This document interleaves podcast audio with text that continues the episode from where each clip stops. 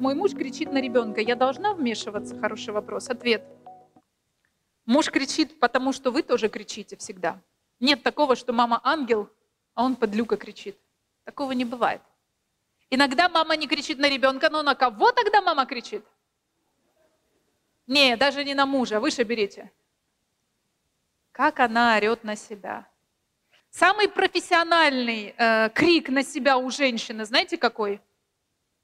Пристегните. Переедание. Крик на себя вовнутрь. Ну, это же будет странно, если взрослая девочка придет, станет в угол на коленке на жужелку и будет стоять за то, что она там кого-то обманула. Странно, согласитесь? Или ремнем по попе себя будет бить. И мы изобрели гениальный способ наказывать себя. Орать на себя вовнутрь через еду. Не занимайтесь этим. Это вредно для здоровья. Поэтому, когда муж кричит, вы должны понимать, что в крике, когда мы кричим на своих детей, вообще ребенок, который в нашем сердце, он оттуда выходит. И если мы часто кричим на наших детей, то они часто выходят из нашего сердца, становятся бездомными когда-нибудь. И найти своего потом среди этих бездомышей невозможно. Поэтому не надо кричать. Если вам надо покричать, есть одно средство. Зайдите в ванную, где вас никто не видит. Включите свет. Закройте дверь, чтобы никто не открыл.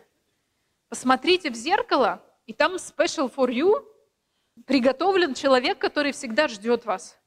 Скажите ему все, что вы думаете, успокойтесь, простите его и возвращайтесь к своим детям. Это очень важный момент. Можно ли бить детей?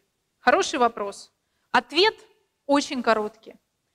Когда мы ругаем своих детей или бьем, они не перестают нас любить, они перестают любить себя. Все. Мне кажется, здесь слова, дальше не нужно ничего комментировать. Дети никогда не перестанут вас любить. Э, моя Лиза, которую мы взяли из детского дома вместе с моим мужем, она там такие вещи страшные рассказывала, что с ней делали ее родители – и она все равно хранит к ним в сердце любовь, потому что она их любит.